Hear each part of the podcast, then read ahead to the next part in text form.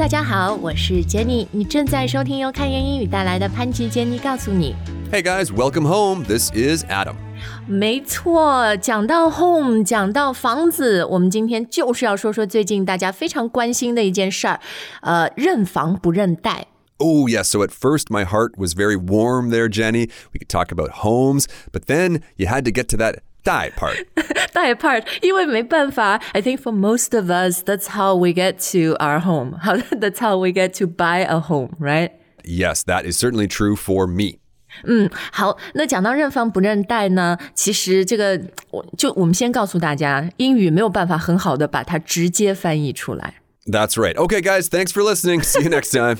没有没有，Don't go, guys！我们今天节目呢，虽然没有办法直接翻译，但是我们还是很想要来教教大家，比如房啊、还有贷这些呃贷款呐、还贷啊这些英语要怎么说哈，都是一些非常实用、非常实际的一些语言。Absolutely. So this one is going to be packed with tons of useful expressions that really most of us are going to encounter in our lives. 对，好，那我们就先从房说起啊，因为其实，嗯、中文很简单嘛，买房子，呃，有房子，这是我的房子。可是英文，我我觉得讲到房，其实还挺 confusing 的， 因为我脑子里就会出现什么 home、house、apartments，而且英文里面我觉得好像是比较严格，比如一个 house，它就是要独立的，而且还不跟那个公寓又不一样，是吧？ Exactly, exactly. So I grew up in a house. Many of my friends and family members all grew up in houses. Houses are basically independent structures. 对，所以就是在英语里面，你会看到有一个叫 single family home，讲的就是一个 house，就是说你有自己的独立的一个房子，在自己独立的一片小的地上面。 Yes, you have a house on a little plot of land. 对，所以 house 就是这种独立的房屋哈，或者中中文我们有的时候也会说是一个别墅。But you know when we talk about 别墅，it sounds very fancy，很高级。But in English, a house by itself or in itself 不一定是很高级的。 Right, it could be a very small house, a very tiny house. 那总之呢，它是一个 single family home，它是一个独立的，它不是一个公寓。 Right, that's the key right there. It's by itself. It's not in another building, like an apartment building. 嗯，OK，好，讲到公寓，那么我又 confused 了，我的问题又来了，因为除了 apartment 以外呢，我们还会看到一个词 condominium or condo，简称，这两个又有什么区别呢？ So you can have an apartment anywhere. It can be in a big building, it can be in uh, the basement of a house, for example. But a condo is a very specific thing. It is a kind of legal arrangement. 哦，就是跟这个拥有权有关是吧？ownership 就是 condo 是一个公寓，而而且这个公寓是呃，就是你有产权的，但是 apartment 就不一定。Right, an apartment you can own, you can rent it, it can be in a building, it can be in a house. It's just a unit. 对，我觉得这概念其实有点搞哈，然后它在法律上面其实也有很多的例外。But I think generally speaking，如果你住在一个公寓里面，you can say either I live in a condo or I live in an apartment. That's fine. 然后如果你是买了一个公寓，you own it，呃，这时候你可以说，Yeah, I I own my condo. I bought a condo，是吧？ Exactly, exactly. What we really want you guys to avoid saying is, I live in my real estate. 哦，对，讲到这个 real estate 呢，其实就是不动产哈。然后就像 Adam 说的，real estate 它在这个呃口语里面的搭配和用法。不是说我住在我的不动产里面，right？Just like in Chinese, we would never say that。那 real estate 它经常搭配什么样的词呢？ Well, you can invest in real estate. 啊，对，不动产投资，or 呃、real estate agent 房屋中介。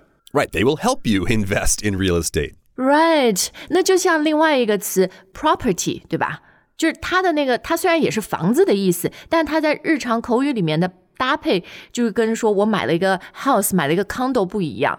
And usually you use property in things like the property market or property price 那样的一些搭配。 Right, or just get off my property. 哦，就是从我家从我这个地出去吗？ Exactly, exactly. 啊，好，那讲了房子那么多的说法啊，最后其实要来看一个，呃，and this is probably the easiest one, which is Home. 就是家 home。那其实家呢，更多的，嗯、i t s not just a physical structure，对吧？它更多是一个概念哈，就是你心灵的一个归属。 Absolutely. Home is where the heart is. But we do use it to uh, say, you know, I, I want to buy a home or I just bought a home. Right. For most of us, no one gives you a home. You either need to buy a home or build a home. 啊，对对对，所以买房子这些哈，我们就直接可以用 buy a home 来表达。呃、h o p e f u l l y you will get your dream home. Yes, your dream home. Or one phrase that younger people use a lot these days your forever home. 啊，什么意思？就是你永远的家，就就特别好的，你就是你的 dream home 那样。 Um, not exactly. Remember what we said before about property? Well, there is another idea in real estate, and that is called the property ladder.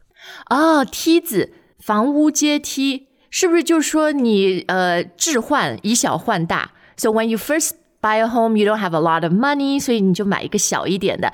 但是以后，as your life situation and financial situation changes，而且你已经买了第一个房子，你可以以大换小，越换越好那样。 Exactly. We say you move up the property ladder. But when we say forever home, you're basically saying, I don't need to move up anymore. This is it. I've got my dream home. I've got my forever home. Okay, you're at the top of the ladder.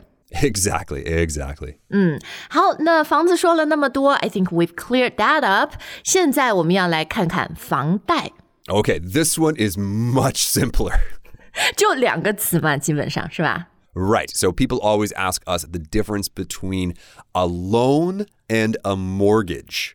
OK，所以讲到贷款呢，我们在英语里面会看到这两个单词，第一个是 loan，第二个是 mortgage。那它们有什么区别吗？ A mortgage is a loan.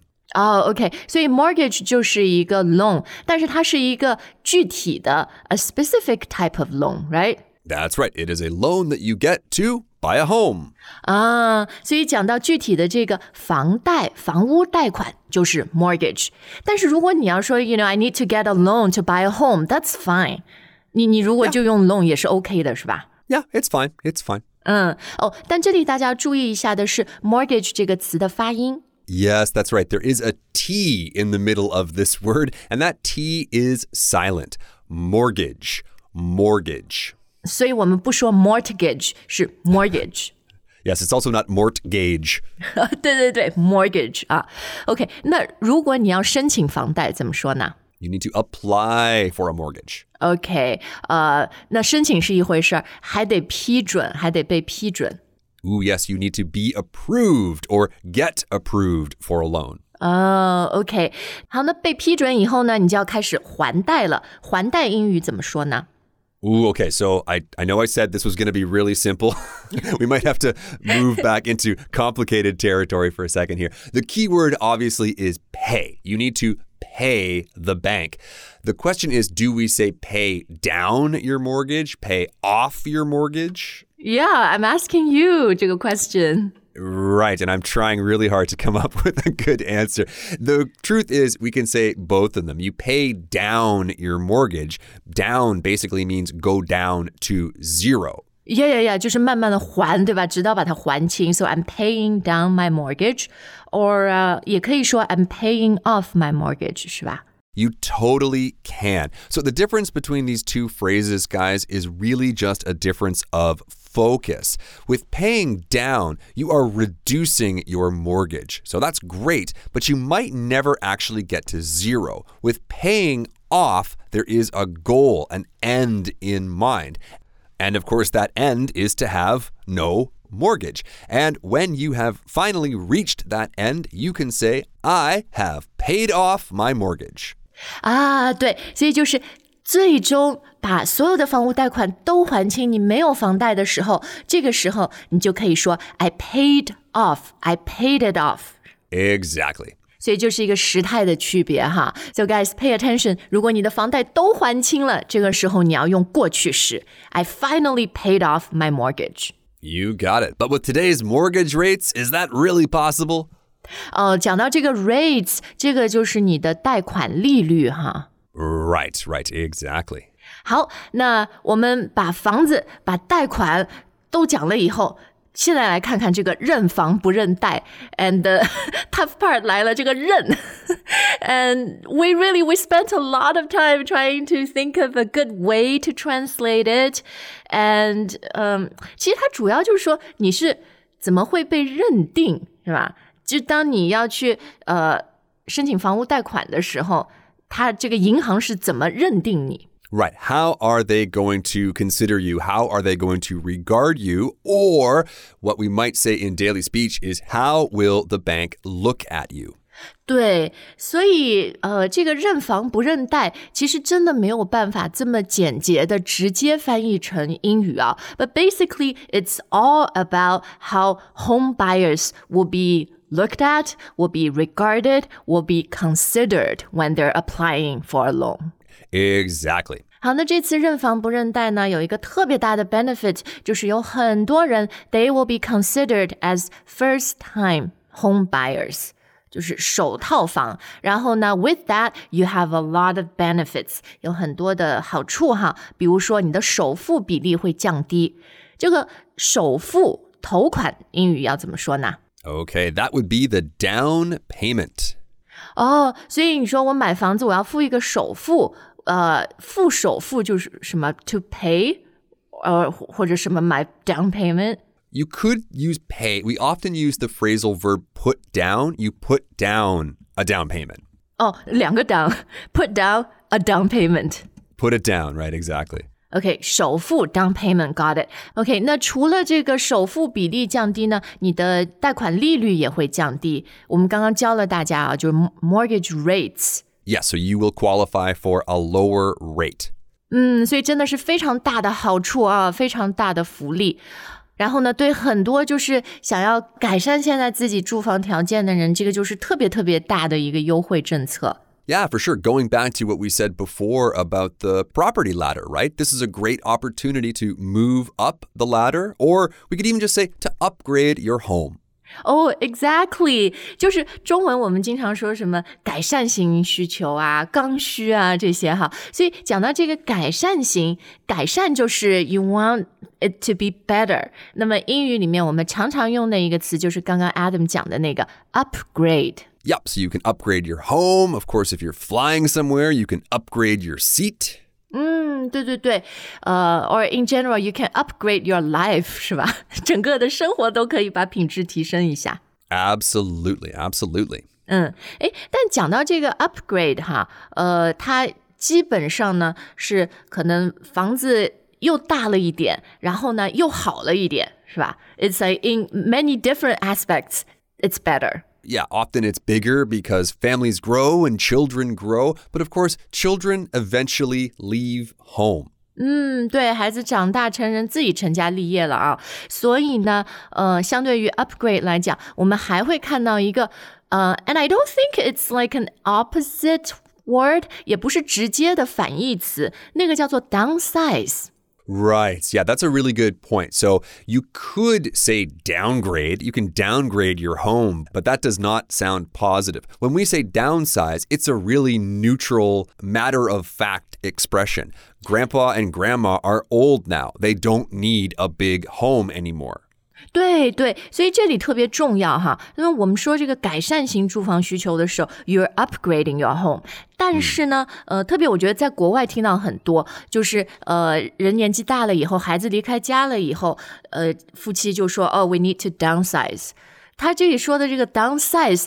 点是说我们要一个小一点的房子，不是说我要房屋质量降低。It's just yeah, we don't need all the space and all the extra cost, right? Exactly. So I'm thinking about some of the seniors in my family. They, th- but they all downsized to homes, to condos actually near the lake or near the golf course. Like beautiful, beautiful homes, just much smaller than the ones they had before. 对对，就是从一个大 house，然后他可能搬到一个市区啊，什么更方便一点的地方，一个小公寓，但那个公寓还是很好的啊。好，那我们今天的节目就到这儿，跟大家讲了最近我们都非常关心的一个政策——认房不认贷。那对于今天所学到的这些语言，你还有什么问题呢？或者对于这个话题你有什么想分享的，都非常欢迎大家在留言专区告诉我们。Absolutely. And hey, if you guys can come up with a good translation for 认房不认贷, hey, we're all ears. Yeah, and the winner will join us as a co-host on our show, 好不好？ Oh, I thought you were going to say you were going to pay their mortgage. 哦、oh,，I'll try, I'll try。好，那我们今天的节目就到这儿，感谢大家的收听，我们下次再见。 All right, guys, bye for now.